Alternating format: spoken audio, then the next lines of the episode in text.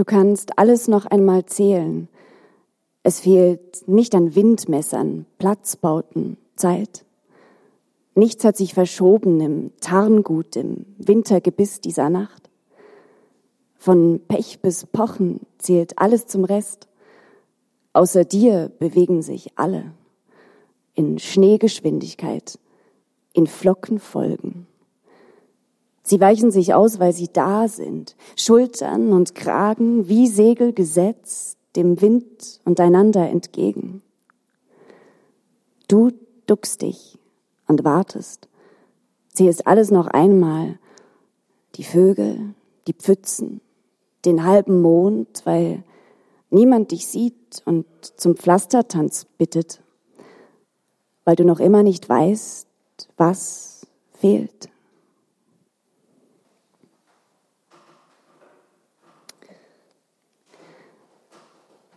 Aufgewachsen. Es ist nur noch ein leises da. Zwischen den Zweigen ein Schnittpunkt, den es damals schon gab, die Hierarchie der Pflastersteine, leicht verschoben nur.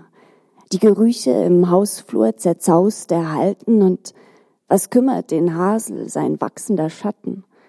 Was die Hagebutte der Fortgang der Zeit? Zwischen den Halmen im Flickwerk der Felder fläzen Kinderjahre auf der abgespielten Haut.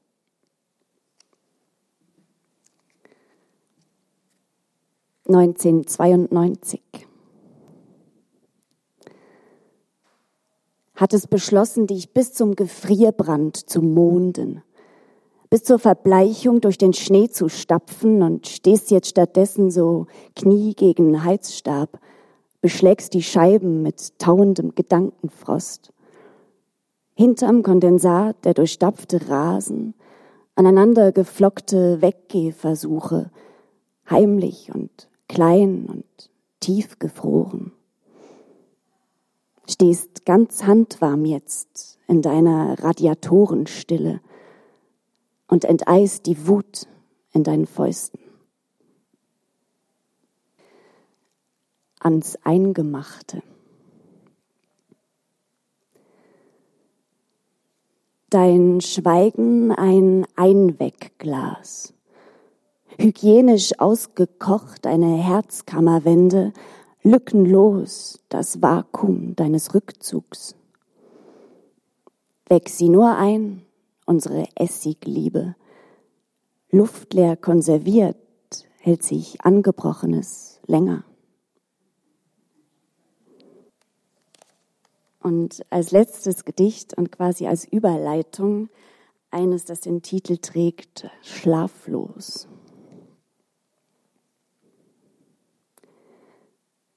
als ob da im Dunkeln was umkippt hinter dem Brustbein und beim Atmen verschüttet.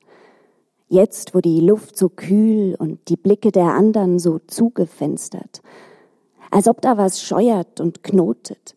Als ob die Ellbogen einwärts knicken und durch die Rippen nach innen wachsen.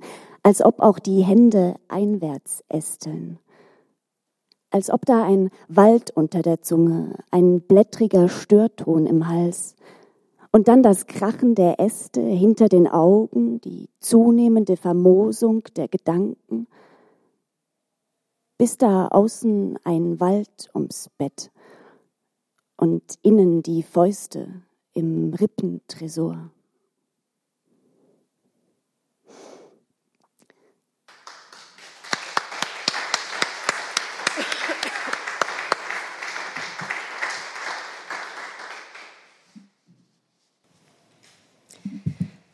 Max geht in seinem Kopf spazieren und verläuft sich.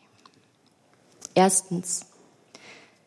Max gehört zu den 16,9 Prozent der deutschen Bevölkerung, die einen Studienabschluss haben und die, wenn sie diese Zahl hören, zuerst darüber staunen, dass es so wenige sind und es dann bedauerlich finden, dass ihre Freundeskreise so homogen sind.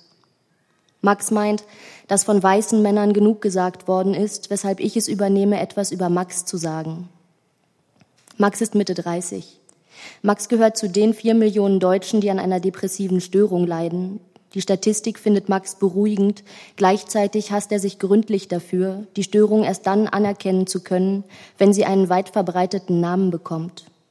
Als hätte eine Störung keine Existenzberechtigung, wenn sie ihr nicht durch ein paar Millionen Gleichgestörte zugesprochen wird. Zweitens. Max liegt wach. Er fürchtet, dass ihm im Schlaf etwas zustoßen könnte. Ein Herzstillstand, ein Lungenversagen, ein Hirnschlag, jedenfalls irgendetwas Tödliches. Max hält die Angst zu jedem Zeitpunkt für absolut unbegründet. Trotzdem ist es ihm seit einigen Wochen unmöglich, allein zu schlafen. Er hat das deutliche, das deutliche Gefühl, jemand müsse auf ihn aufpassen, weil er das selbst nicht mehr schafft. Jemand, der im Fall der Fälle einen Krankenwagen rufen kann, ist so jemand da, schläft Max. Ist so niemand da, liegt Max wach. Drittens, Max liegt wach. Er schaut an die Decke und überlegt, wie viel feste Materie sich über ihm befindet. Er stellt sich die Stahlträger vor und die betongegossenen Böden und die verputzten Steinwände. Er zählt die Kühlschränke und Waschmaschinen in den Wohnungen oberhalb der Seinen. Es sind mindestens vier Waschmaschinen und vier Kühlschränke. Max wohnt im Erdgeschoss. Max weiß, dass die Decke dick genug ist, aber wenn er fertig gezählt hat, kommt sie ihm trotzdem zu dünn vor. Viertens. In einem Magazin, das das Magazin heißt, liest Max, dass die Sonne ein aussterbender Stern ist. In 600 Millionen Jahren wird unser Zentralgestirn so stark strahlen, dass wir ersticken, weil die Photosynthese stoppt. Und in vier Milliarden Jahren wird die Sonne für immer verglühen. Das eigentliche Problem ist nicht das, was Max sich vorstellen kann, nämlich das Ersticken, sondern das, was er sich nicht vorstellen kann, nämlich die 600 Millionen Jahre. Könnte er sich die 600 Millionen Jahre vorstellen, könnte er vielleicht aufhören, sich vorzustellen, an der Sonne zu ersticken. Etwas in Max überschlägt sich. Fünftens. Max Freunde wiederholen Sätze. Du stirbst nicht im Schlaf, das Haus stürzt nicht ein, du brauchst professionelle Hilfe. 600 Millionen Jahre sind noch lange hin. Du stirbst nicht im Schlaf, du brauchst professionelle Hilfe. Die Sätze gehen irgendwo in Max Innenohr verloren und erreichen weder seine Amygdala noch den präfrontalen Kortex. Sechstens. Max befindet sich 200 Meter vor seinem Wohnhaus, als er merkt, dass er dringend aufs Klo muss. Er beschleunigt seinen Schritt, nimmt den Schlüsselbund aus der Tasche, kneift die Pobacken zusammen. In dem Moment, in dem er weiß, dass er nicht länger zurückhalten kann, bleibt er kurz stehen und schließt die Augen, als könnte er das Geschehen vor sich selbst verheimlichen. Max befindet sich 100 Meter vor seinem Wohnhaus, als er sich in die Hose kackt. Bei jedem folgenden Schritt spürt er, wie sich die warme, breiige Masse an seinem Hintern verteilt. Einen kurzen Moment lang kann Max sich darüber freuen, wenigstens so eng anliegende Unterhosen zu tragen, dass ihm der Durchfall nicht das Bein hinunterläuft. Dann setzt das Gefühl der Erniedrigung ein. Max heult, während er sich auszieht, die Unterhose mit Klopapier auswischt, seinen Hintern säubert und eine 90-Grad-Wäsche für eine einzige Unterhose anstellt. Mit jedem Handgriff nimmt die Nachweisbarkeit des Geschehenen ab und das Gefühl der Erniedrigung zu. Max möchte diesen Zwischenfall sofort vergessen, weiß aber, dass er sich genau jetzt für immer in seine Erinnerung gräbt und dass er sich den Rest seines Lebens daran erinnern wird, wie er sich einmal 100 Meter vor seiner Wohnungstür in die Hose gekackt hat. Es ist nicht der Moment des Einkackens, sondern der des Wissens um die lebenslange Erinnerung daran, was dazu führt, dass der Satz mit der professionellen Hilfe sowohl in Max präfrontalem Kortex als auch in seiner Amygdala ankommt. Siebtens. Max ruft an. Er habe das Buch, das ich ihm geliehen habe, jetzt zu Ende gelesen und sei sich nicht sicher, ob es bequem ist oder ehrlich, dass der Autor sein Problem mit Frauenfiguren ausstellt. Ist jetzt der Text scheiße oder die Welt, fragt Max. Vielleicht haben wir zu viel studiert, sage ich. Oder zu wenig, sagt Max. Es reicht doch nicht, die Probleme immer nur darzustellen, das reicht doch nicht. Achtens. Als Max in der Klinik vorstellig wird, hat er große Angst, kein ausreichend schwerer Fall zu sein und wieder nach Hause geschickt zu werden. Doch beim Aufnahmegespräch hat er sechs richtige, Schlafprobleme, Gedankenschleifen, Libidoverlust, Appetitlosigkeit, Heulkrämpfe, Lebensüberdrussgedanken und bekommt sofort ein Bett. Das findet Max dann auch besorgniserregend. Neuntens. Die Ärztin schreibt eine F32 in Max Krankenakte und sagt Sonne und Vitamin D und Sport und wenn es gar nicht geht, Diazepam. Dass Diazepam schon bald zu den Wörtern gehört, die in Max eine augenblickliche Beruhigung auslösen, macht ihm Angst. Zehntens. Der große Raum mit der Frontverglasung in der Mitte des Stationsflurs heißt laut Beschriftung Schwesternzimmer, aber eigentlich Aquarium. Hier bekommt Max seine Medikamente, den Baldrian-Tee, die Ausgangserlaubnis. Hier geht Max hin, wenn etwas nicht mehr aufhört, das Heulen oder die Gedanken oder die Schmerzen oder alles zusammen. Denn hier befindet sich immer eine Schwester oder ein Pfleger mit Zugang zur Bedarfsmedikation. Sehen wir uns morgen wieder, fragt der Pfleger und Max nickt. Hand drauf, sagt der Pfleger und hält sie ihm hin. 13. Die Top 3 der Beschäftigungen von Depressiven sind erstens Stricken, zweitens Yoga, drittens Achtsamkeitsspaziergänge.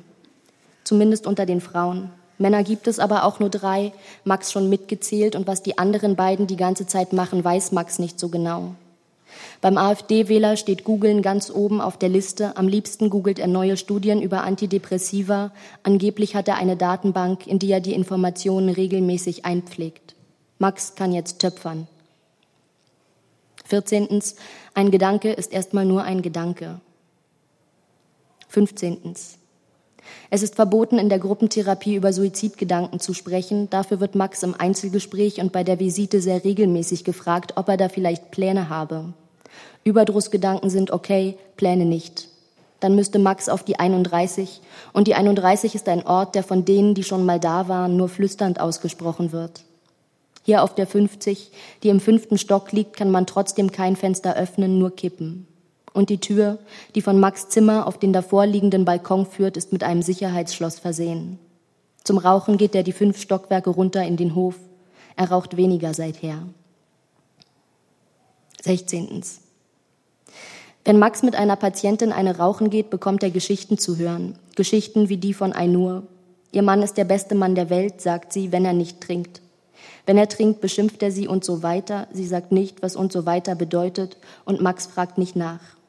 Ainur möchte sich trennen, aber die Söhne sagen, wenn du das machst, bist du nicht mehr unsere Mutter. Wenn Max noch etwas Kraft hat und noch eine zweite Zigarette raucht und nachfragt, erfährt er, dass es drei Söhne sind und dass nur die zwei Älteren das sagen und der Jüngste hinter ihr steht. Immerhin einer sagt Max, das ist nicht nichts und ein nur sagt ja. Es ist ein müdes Ja, denn ihre fünf Enkelkinder sind die Kinder der zwei älteren Söhne. Nein, Religion spielt keine Rolle, sagt sie, und Max schämt sich sofort, das gefragt zu haben. 17. Einer weint immer. 18. Max Therapeut hat ein Experiment mit ihm gemacht, das Max jetzt mit mir macht. Bitte stell dir irgendwas vor, sagt Max, aber keinen rosa Elefanten. Was siehst du? Einen rosa Elefanten, sage ich. Max lächeln triumphierend. Es ist ein Kuscheltier, füge ich hinzu. Na klar, sagt Max, dein Hirn plausibilisiert. 19. Ich gebe es ja zu. Max heißt nur deshalb Max, weil sein Nachname Mustermann lautet. Ich gebe es ja zu. 20. Max ruft an, er habe den Entwurf meines Textes gelesen und ich solle die Geschichte von Ainur bitte streichen die sei ein einziges Klischee und ob es tatsächlich so gewesen sei, interessiere ihn nicht die Bohne, weil die Frage nicht sei, wie die Dinge tatsächlich sind, sondern von welchen wir uns entscheiden, sie zu erzählen. Du hast zu lange studiert, sage ich und lege auf. 21. Wenn Max Nachrichten schaut, kann er sich neuerdings gut den Kalten Krieg vorstellen, was er an dem chronischen Gefühl festmacht, kurz vor einer globalen Katastrophe zu stehen. Max fragt sich, ob tatsächlich die Nachrichten besorgniserregender geworden sind oder ob die Metamorphose in seinem Nervensystem stattgefunden hat, das alle Nachrichten in Schreckensnachrichten verwandelt. Da draußen die Welt, hier drinnen die Heizung auf der höchsten Stufe, sagt Max und schüttelt fast unmerklich den Kopf dabei. 23. Max versucht sich einen Witz auszudenken. Der Anfang geht so. Vier Depressive spielen Mensch ärger dich nicht aber es fällt ihm keine Pointe ein. 24. Ein feiner Mensch, dem Max auf immer dafür dankbar sein wird, schenkt ihm ein Kuscheltier. 25. Max Therapeut erzählt eine therapeutisch wertvolle Geschichte. Ein kleiner Indianer geht zum Häuptling und sagt, Häuptling, ich habe zwei Wölfe, einen guten und einen bösen, die kämpfen immerfort gegeneinander. Ich halte das nicht aus. Sag mir, welcher wird gewinnen? Der Häuptling antwortet, der, den du fütterst. Max mag die Geschichte, findet aber, dass sie nicht zu Ende erzählt ist, und wenn er der kleine Indianer wäre, würde er den Häuptling als nächstes fragen, wie zur Hölle man den guten vom bösen Wolf unterscheidet. 26. Max liest, dass die Depression in den westlichen Dienstleistungsgesellschaften auf dem besten Weg zur Volkskrankheit Nummer eins ist. Bleibt die Frage, ob die Gesellschaftsformen etwas mit ihren häufigsten Erkrankungen zu tun haben. Ob Max keine Depression hätte, wenn hier noch Nationalsozialismus wäre oder DDR, wo die Entwicklung zur Dienstleistungsgesellschaft erst nach der Wiedervereinigung begonnen hat, das wüsste ich wirklich gerne. Ja, aus irgendeinem Grund bin ich mir ziemlich sicher, dass ich unter Hitler keine Depression bekommen hätte, aber das ist ja jetzt auch egal. 27. Das Kuscheltier ist ein Plumplori aus hellgrauem Frotti. Er hat zartlila Arme und große Augen. Max nimmt es in den Arm und denkt den Satz, der Plumplori passt auf mich auf, während ich schlafe. Ganz im Ernst, seither schläft Max problemlos ein dass er die Aufgabe, auf ihn aufzupassen, ohne weiteres einem Stofftier übertragen kann, erstaunt ihn nachhaltig. 28. Max ruft nochmal an. Er sagt, ich solle den ganzen Text löschen, das sei seine Geschichte und er ziehe mir hiermit die Erlaubnis, sie zu erzählen. Ich sage, das sei nicht mehr seine Geschichte, spätestens seit er sie mir erzählt habe, denn die Geschichten gehören niemandem. Max sagt, ich hätte definitiv zu viel studiert, das sei hier einfach nur eine Frage des Anstands, den ich offenbar nicht hätte, und legt auf. 29. Das, was Depression heißt, ist das größtmögliche Gefälle zwischen Innen und Außen, und das kann innerhalb eines katastrophalen Außen nicht auftreten. Wenn draußen beispielsweise Krieg wäre, würde die Angst drinnen nicht Depression heißen was nicht heißt, dass es in einem katastrophalen Außen keine Depression geben kann. Es heißt nur, dass sie nicht so heißen würde. Es ist wichtig, dass die Dinge irgendwie heißen. Sagt Max, sage ich. 30. Max lernt, dass sein Körper klug ist, dass er aber nur sehr kurzfristig denkt und Max deshalb manchmal klüger sein muss. 31. Max weiß, dass ein Stofftier nicht auf einen Menschen aufpassen, einen Herzstillstand registrieren oder einen Krankenwagen rufen kann. Max schläft trotzdem ein, sobald er den Plüschplumpluri in den Arm nimmt. Wenn ich eine Sache über die Angst sagen kann, dann die, dass sie sich einen Scheiß für Logik und Argumente interessiert. 32. Plumploris sind nachtaktiv und besitzen viel mehr Wirbel in ihrer Hals- und Rückenwirbelsäule als die meisten Säugetiere. Das ermöglicht es ihnen, sich sehr langsam zu bewegen. Max schaut sich ein Video an. Ein Tier in Zeitlupe, denkt er. 33. Die Zeit dehnt sich oder zieht sich zusammen. Jedenfalls stimmt etwas nicht mit ihr. Die acht Wochen Klinik werden im Nachhinein zu einem Zeitklumpen mit unscharfen Rändern und Max würde sich nicht wundern, wenn jemand käme und sagte, es seien acht Tage gewesen oder acht Jahre. 34. Im Nachhinein sagt Max, die Depression sei eine sprachlose Zeit, weshalb nur im Nachhinein von ihr erzählt werden kann. Man kann von allen Ereignissen nur im Nachhinein erzählen, sage ich, und Max funkelt mich derart an, dass ich heute lieber nichts mehr sage. 35. In einer Broschüre liest Max, dass es für das Umfeld sehr schwer ist, sich vorzustellen, was in einem Depressiven vor sich geht also erklärt Max geduldig mit Neurobiologie und Statistik, erklärt es immer auch sich selbst. Nur einmal. Da keift er mich an, was denn bitte so schwer daran sei, sich einen traurigen und hoffnungslosen Zustand anhaltenden Schwarzsehens vorzustellen, das kennt doch in Ansätzen jeder. Und ich glaube, in Wahrheit können sich die Leute das viel zu gut vorstellen, haben aber keine Lust darauf, weshalb sie sich dumm stellen. Und wenn ich mal ehrlich bin, finde ich diese Dummheit der Menschen zum Kotzen. 37. Plumploris sind kleine stämmige Primaten mit großen Augen und flauschigem Fell.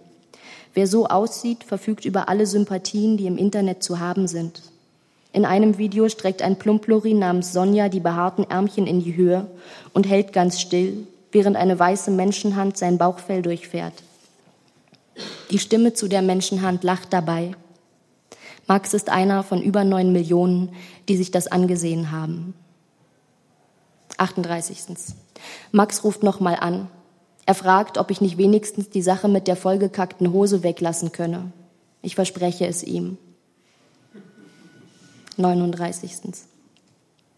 In der Armbeuge haben Plumploris Drüsen. Wenn Gefahr droht, benetzen sie die Zähne mit dem Drüsensekret.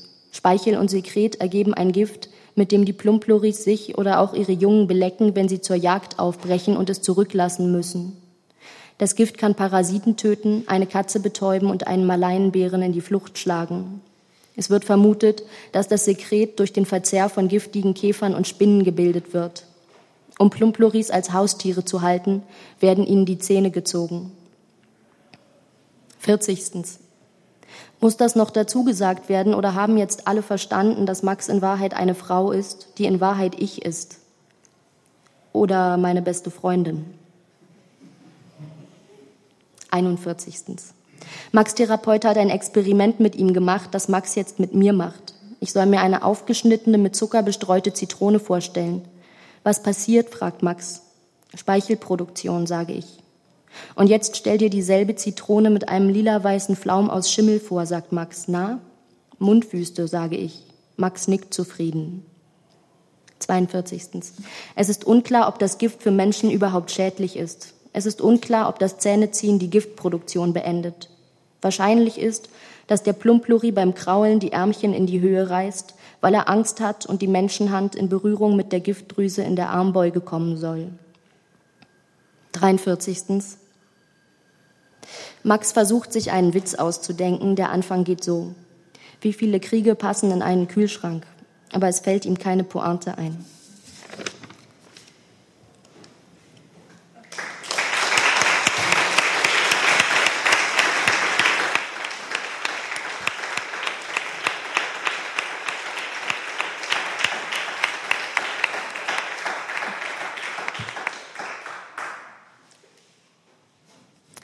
Ich wollte mal ein Projekt anfangen, das ähm, trug den Titel Bücher von Freunden. Da sollten Menschen über Bücher schreiben, ähm, die, deren Entstehung sie begleitet haben.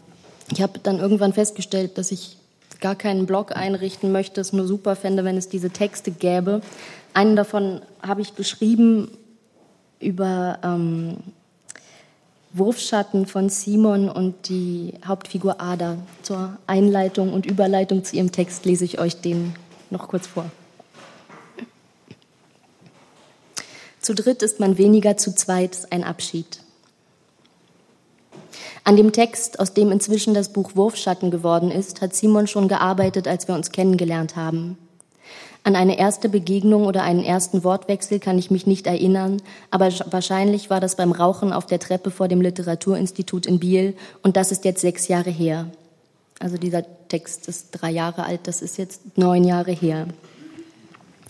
In diesen Jahren haben wir unzählige Worte gewechselt auf der Institutstreppe und im nahegelegenen Café Saint-Gervais, im Alpenhof und in Strodene, in Verschio und Basel, in Berlin und Lissabon und vor allem in meiner Bieler Wohnung. Dort haben wir beschrieben und besprochen, was in dieser Zeit von Bedeutung war. Im letzten Studienjahr zog Simon bei mir ein und gleichzeitig noch jemand, und das war Ada. Ada war etwa so alt wie wir, irgendwas Mitte 20, eine erfolglose Schauspielerin. Und Ada hatte Angst, Todesangst, immer wieder war sie überzeugt zu sterben. Um die Angst loszuwerden, richtete sie sich ein Therapiezimmer ein, in dem sie ihre Ängste archivierte, alphabetisch geordnet von Attentat bis Zyste. Ada saß mit uns am Tisch, war Auslöser und Gegenstand vieler Gespräche. Ada war die Protagonistin von Simons Roman. Vielleicht muss ich dazu sagen, dass Simon ein gewisses Talent dafür hat, in ausweglose Situationen zu geraten. Sie musste mal aus einem brennenden Zug evakuiert werden, um nur ein Beispiel zu nennen. Auch einen Roman zu schreiben ist vereinfacht gesagt eine chronische ausweglose Situation. Es fühlt sich zumindest so an. Man verliert den Überblick, man findet tagelang kein passendes Wort. Man zweifelt an der Funktionstüchtigkeit einer Szene, gute Tage. Man zweifelt daran, ob man überhaupt schreiben sollte, schlechte Tage. Es dauert ewig und immer ist ungewiss, ob man jemals fertig wird. Irgendwann kennt man seine Figuren zu gut, um sie noch zu ertragen, aber nie kennt man seine Figuren gut genug, um ihre Geschichte einfach zu Ende zu erzählen. Wie kommt man da wieder raus? Jedenfalls nicht allein, also fragten Simon und ich uns gegenseitig. Auch Ada befindet sich zu Beginn des Romans in einer für sie ausweglosen Situation. Sie ist abgekapselt von der Welt, die ihre Angst nicht versteht, und ihr einziger Rückzugsort, ihre Wohnung, wird ihr gekündigt. Wie sie da wieder rauskommt, jedenfalls nicht von allein, also fragte Ada Simon und Simon mich. Hand aufs Herz, Ada hat oft genervt. Sie hatte immer dieselben Probleme, sie hat sich nichts von uns sagen lassen, sie wollte nicht dazulernen. Sie wollte keine Therapie machen, sie wollte sich ihren Freunden nicht anvertrauen und sie wollte auch keinen der vielen Männer haben, die Simon sich für sie ausgedacht hat. Sie hat uns dauerhaft beschäftigt, ständig musste man ihr aus der Klemme helfen. Immer wenn es besonders schwierig wurde und alles Reden nichts half, haben Simon und ich Yazzi gespielt, denn Yazzi gehörte zu den wenigen Dingen, die wir mochten, Ada aber nicht. Beim Yazzi-Spielen hatten wir Ruhe vor Adas endloser Angstschleife. Wir haben so lange gespielt, bis sich Ada in ihrem Therapiezimmer vorübergehend beruhigt hatte oder bis uns doch irgendwann einfiel, wie ihr diesmal zu helfen wäre. Meistens habe ich gewonnen. Ada ist still und heimlich ausgezogen.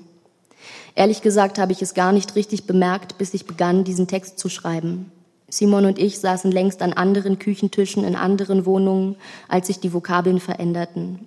Aus Text wurde Buch, aus Ich schreibe wurde Autorin und Ada war kein Rätsel mehr, das es zu lösen galt. Sie ist irgendwo zwischen der Sache mit den Fischen in der Badewanne und dem Angelausflug mit Matuschek selbstständig geworden und brauchte mich nicht mehr. Was bleibt, sind die Bilder, die Adas Angst generiert hat. Ich denke an Ada, wenn ich den Kühlschrank summen höre, wenn ich einen Sarg sehe, wenn ich Fisch esse. Ich denke auch an Ada, wenn wieder ein gealterter, ratloser Literaturmensch in einem Text nach Tagespolitik sucht oder eine ganze Generation porträtiert haben möchte. Ich denke Taucherglocke, ich denke Wackelkontakt. Und auch wenn ich mich für Ada freue, dass sie jetzt wahrscheinlich mit einem klapprigen Wohnmobil durch ein Erdbebengebiet reist, vermisse ich manchmal die Dritte am Küchentisch. Natürlich habe ich mich da verzählt. In Wahrheit waren wir viel mehr. Mit am Tisch saß meistens Mark, der ebenfalls am Literaturinstitut studiert hat und mit uns gewohnt hat, außerdem Johanna, die damals noch anders hieß und die Protagonistin meines Romans ist. Aber dass beim Yazzi fast immer ich gewonnen habe, das stimmt. Das stimmt.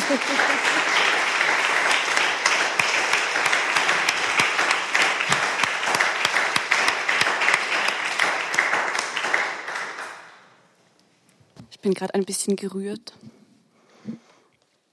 Aber es stimmt, es saßen immer sehr viele Figuren mit uns am Tisch und ich glaube, wenn, wenn es Max schon gegeben hätte äh, zu der Zeit, dann hätten Ada und er sich einiges zu erzählen gehabt oder hätten gemeinsam die Tragfähigkeit von Gebäuden ausgerechnet oder solche Dinge unternommen.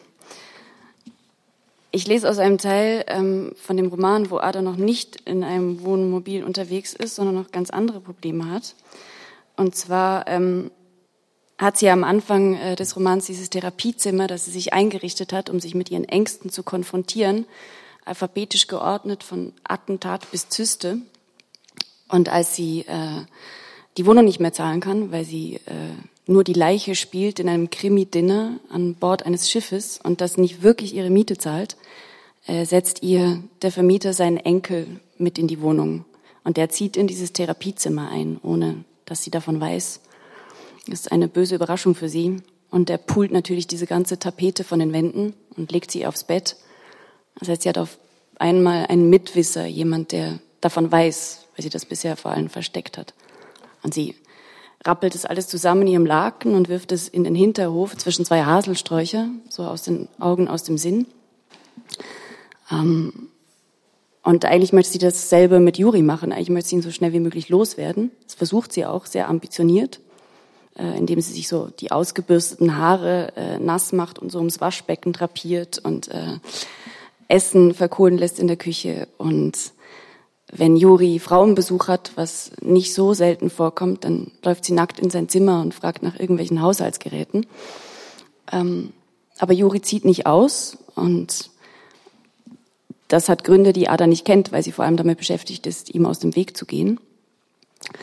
Und das ändert sich im fünften Kapitel, aus dem ich jetzt lese, wo diese Therapietapete wieder auftaucht, weil die Bewohner des Hauses sie gefunden haben im Hinterhof und sich jetzt fragen, was für ein Psycho äh, diese Dinge da sammelt, was für ein kranker Mensch das sein muss. Äh, und Ada in Bedrängnis gerät und sich nicht anders zu helfen weiß, als die Schuld auf Juri zu schieben und zu sagen, dass er eh komisch sei irgendwie. Und die ganze Bewohnerschaft ihm das Bündel vor die Füße knallt. Juri dann aber äh, wieder erwarten sagt, ja, klar, die Sachen sind von mir. Ich habe versucht, so einen Artikel zu schreiben zum Thema Schicksal und Leiden im Wandel der Zeit. Und es ist mir über den Kopf gewachsen und ich kann sehr impulsiv sein, wenn mir was nicht gelingt. Und das ist dann der Moment, wo Ada doch wissen möchte, warum er das jetzt gemacht hat, warum er das einfach so auf sich nimmt.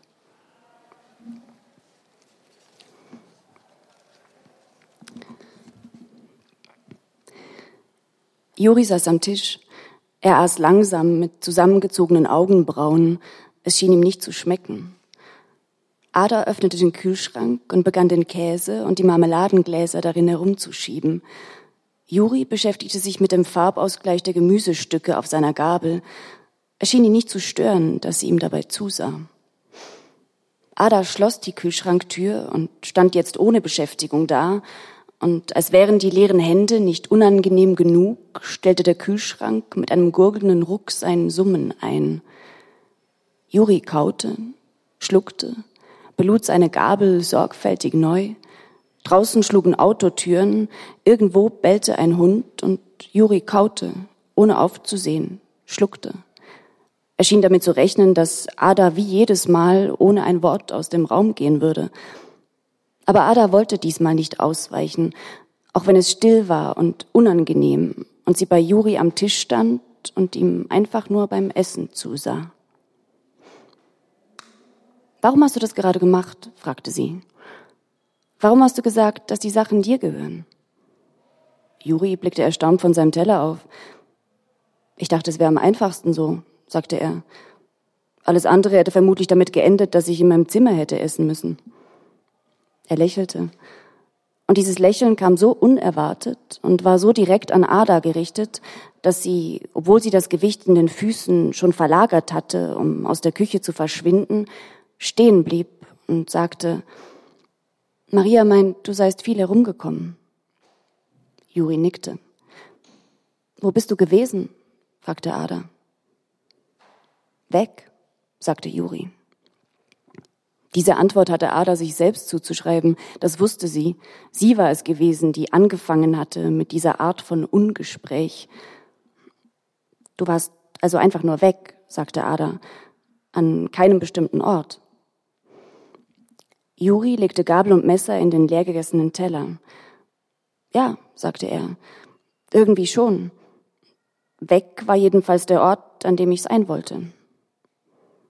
Als er bemerkte, dass sie sich auch mit dieser Antwort nicht zufrieden geben würde, schob er den Teller von sich weg und erzählte weiter. Ich bin bei meinem Vater in die Lehre gegangen.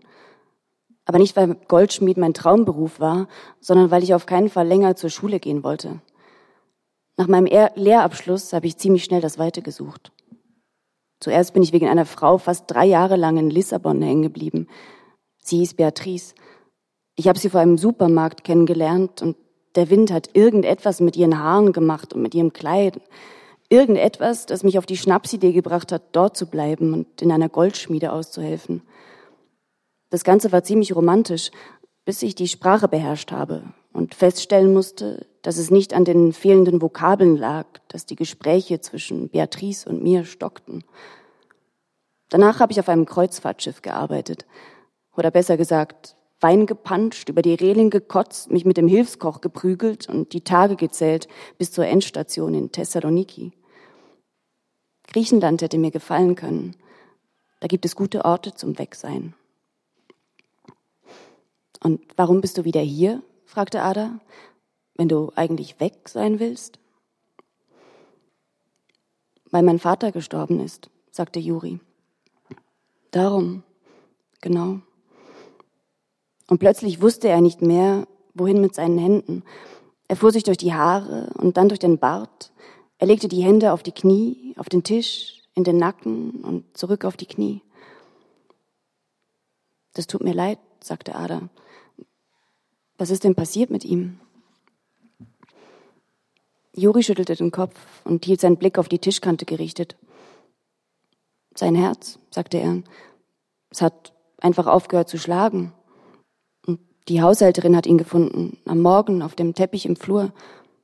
Er hat einfach da gelegen. Aber das kann passieren, haben sie gesagt, dass man mit 53 sowas gibt's. Juri rieb mit den Handflächen über seine Knie, immer wieder, als wäre ihm kalt. Er hielt den Kopf gesenkt und es dauerte eine Weile, bis Ada begriff, dass er weinte.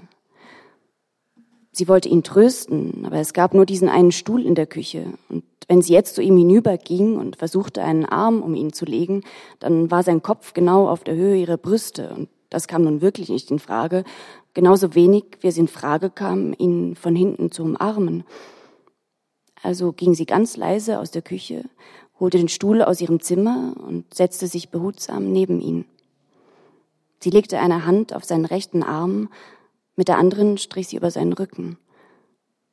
Juri schluchzte. Ein paar Tränen dunkelten tropfenweise den Stoff seiner Jeans ein.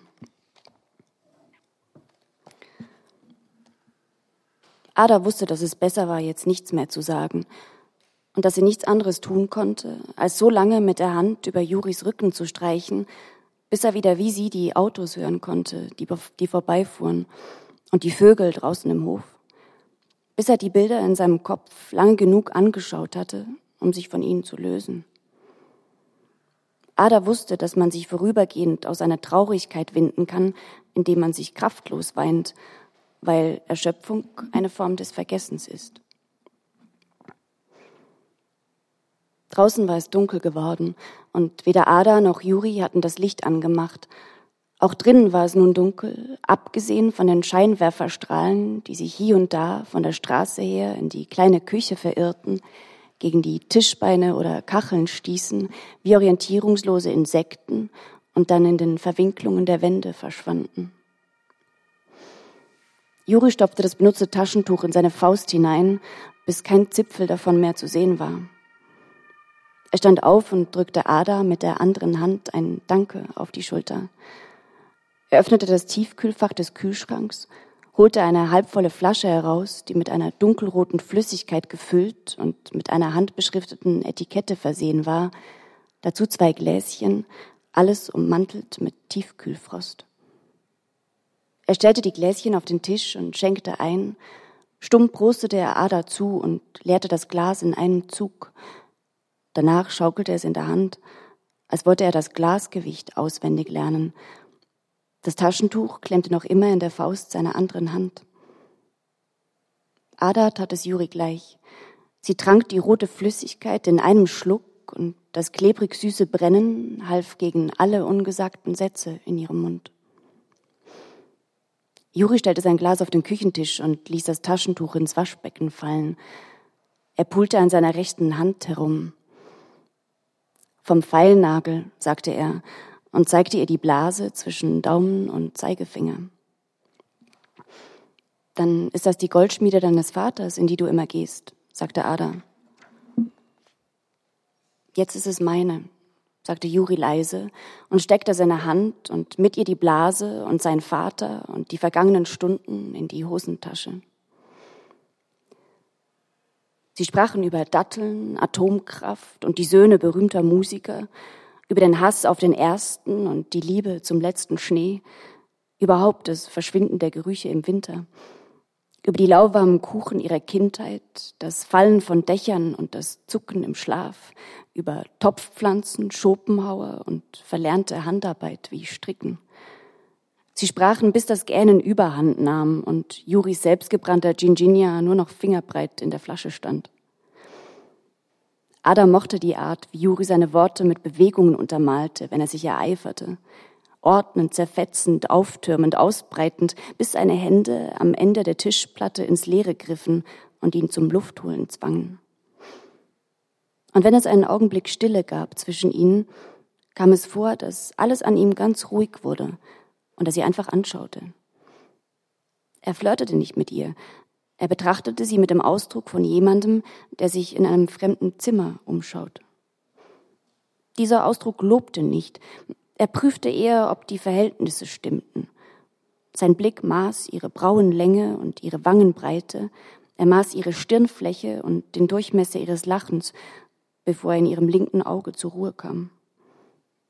Sein Blick schien sich wohlzufühlen in ihrem Gesicht.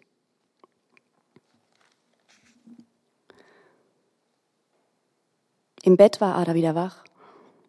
Eine Unruhe kroch ihren Rücken hoch und ihre Hände zitterten, wenn sie die Decke losließ. Sie nagte an ihrer Nagelhaut und zog die Haut mit den Zähnen ab, als könnte sie das Zittern wie einen lästigen Span aus den Fingern beißen. Sie spürte ihr Herz in der Kopfhaut, unregelmäßig und schwach. Sowas gibt's. Auch mit 25. Warum nicht du, Ada? Es kann jeden treffen. Sie stand auf und machte Licht. Draußen war es still, so verdächtig still. So still war es nie. Es war die Stille, die einem Erdbeben vorangeht oder einer Atomkatastrophe. Und alle hatten sich in Sicherheit gebracht. Nur ihr hatte niemand Bescheid gesagt. Sie sah sich aus der Vogelperspektive, ihre Wohnung aufgeschnitten wie ein Puppenhaus, ihren dunklen Schopf über den blasskalten Füßen und etwas drehte von außen an der Wohnung, drehte die Wohnung wie eine Töpferscheibe, drückte die weichen Wände ein, an denen die Perücken hingen und die Stange mit den Kostümen, drückte den Boden gegen die Decke, bis der Kronleuchter die Matratze durchbohrte. In allen Ecken drückte es, die Wohnwände drückten gegen ihre Schädelknochen, ihre Gefäße schwollen an und die Taucherglocke Glocke schraubte sich eng um ihren Kopf.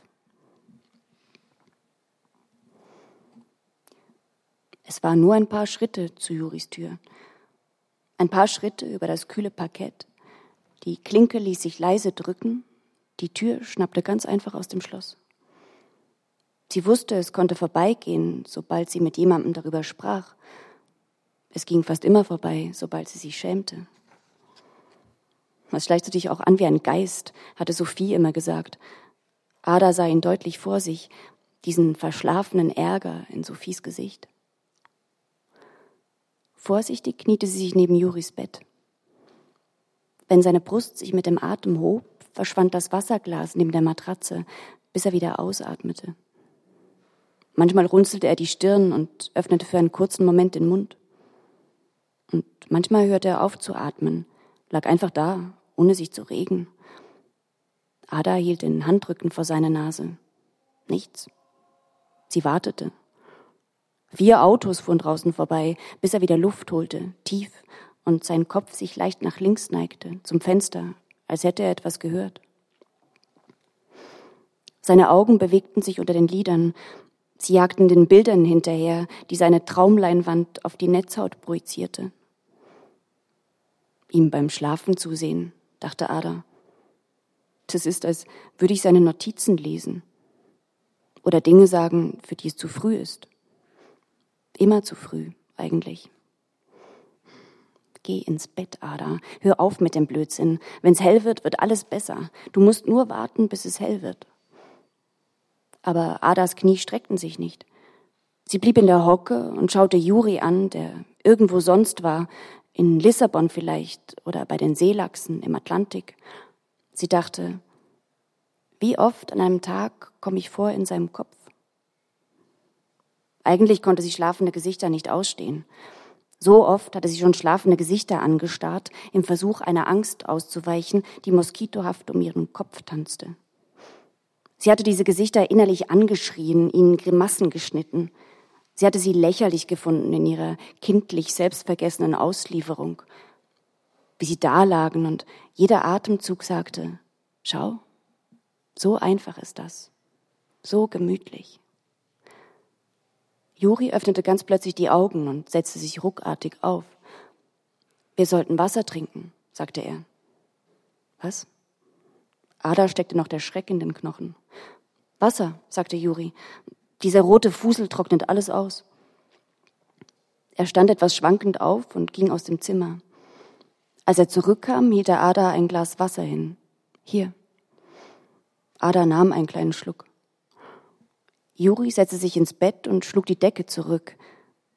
Hier ist es schon warm, sagte er und deutete auf die Stelle, auf der er eben gelegen hatte. Er legte sich am anderen Ende des Bettes hin und drehte Ada den Rücken zu. Die Sache war für ihn offenbar soweit erledigt, was auch immer die Sache für ihn gewesen sein mochte. Ada legte sich unter die schlafwarme Decke. Dein Fenster ist noch auf, sagte sie leise. Es regnet ins Zimmer. Ich weiß, sagte Juri. Und keiner von beiden stand auf, um es zu schließen. Dankeschön.